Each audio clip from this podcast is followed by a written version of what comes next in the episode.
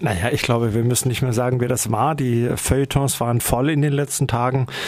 Äh, Schlagwort, äh, einer der wenigen deutsch-deutschen Schauspieler, wie man immer so schön sagt. Also äh, ein sehr erfolgreicher Schauspieler, aber auch Entertainer, später dann auch Sänger äh, der DDR, der ähm, ja aus Protest eigentlich gegen die Wolf-Biermann-Ausweisung dann ähm, die Klappe aufgemacht hat und ähm, daraufhin derartige Schwierigkeiten bekommen hat, dass er selber beschlossen hat, die DDR zu verlassen. 1977 ist er dann nach Deutschland gegangen und nach Westdeutschland. Ähm, in die Bundesrepublik, richtig, ähm, in die BRD, ähm, was damals ja nur in der DDR so abgekürzt wurde. Und ähm, er hatte am Anfang Schwierigkeiten. Ne? Also er war ein Star in der DDR, er war dann erstmal ein kleiner Fisch im Westen und hat viel Fernsehen gemacht. Ich selber habe ja auf Achse geliebt genau. als Kind. Das, das wird gerade im Moment Trucker-Serie. Echt? Ah. Ja, kann man sich wieder anschauen. Also so eine Fernfahrerserie, wo also zwei Brummifahrer diverse Abenteuer auf der Landstraße erleben, fand ich toll. Später natürlich viel größer, viel erfolgreicher, viel größeres Budget, den Liebling Kreuzberg und eben auch immer mal wieder Kino, Hörbücher, Film, Chanson, alles Mögliche noch relativ bekannt, quasi als Crossover, eben Sänger und äh, Schauspieler, ähm, als singender Tatortkommissar in äh, Hamburg. Richtig, Tatort und Sesamstraße natürlich als Leuchttürmer, Leuchttürme des äh, hiesigen Kulturschaffens.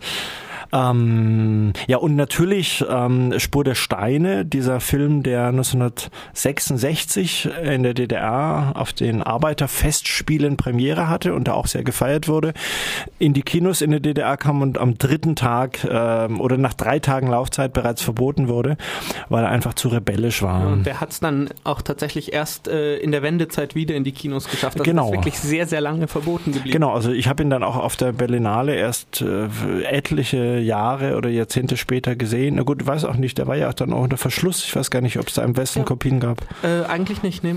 Also Zumindest nicht, dass ich wüsste. Aber tolle Geschichte sieht man jetzt auch immer mal wieder im, in Cookies zum Beispiel. Also die Geschichte von seinem jungen Baustellenleiter, Vorarbeiter, der ähm, einfach zu rebellisch ist, eine zu große Klappe hat, sich nichts sagen lässt. Also effizient ist, seine Arbeit gut macht, aber eben sich nicht an die Anweisung von oben hält. Und das war dann einfach too much für die DDR. Ja, ähm, tatsächlich dann auch eben ähm, fast schon 66 dann so geworden, dass er auch schon in der DDR große Probleme hatte, hatte lange nur ganz wenige Rollen bis zur Ausweisung. Mhm. Ähm, ein Schicksal, das er ja mit vielen Leuten teilt, sowohl Musikern als auch äh, Filmemachern, eben siehe Biermann, siehe Klaus Reinft und solche Leute. Mhm. Ähm, und dann eben in der BRD nach Startschwierigkeiten relativ erfolgreich. So erfolgreich, dass er dann in den 90ern auch äh, die Werbefigur für die Telekom-Aktie wurde. Ich wollte es gerade sagen. Das war jetzt einer der wenigen Punkte, wo er weniger erfolgreich war. Also er zwar schon, aber sein Produkt ähm, im Gegensatz zu vielen seiner Filme hat seine Aktie nicht so gezündet. Ja, leider nicht. Und er hat auch später gesagt, also ähm, er selber fand die Idee gut, weil das ja auch als Volksaktie so für den kleinen Mann propagiert wurde. Und er meint, dass die dann so abgestürzt ist und dass er quasi Werbung dafür gemacht hat und so viele Leute ums Geld mhm gemacht hat. Da hat er sich quasi noch sehr lange für geschämt. Und als Selbstbestrafung hat er gesagt, hätte er die Dinger immer behalten, obwohl sie am Schluss nichts mehr wert waren. Ja, ja das äh, ist leider wahr. Ja, ein großer Schauspieler, der uns verlassen hat. Wir ziehen den virtuellen Radiohut.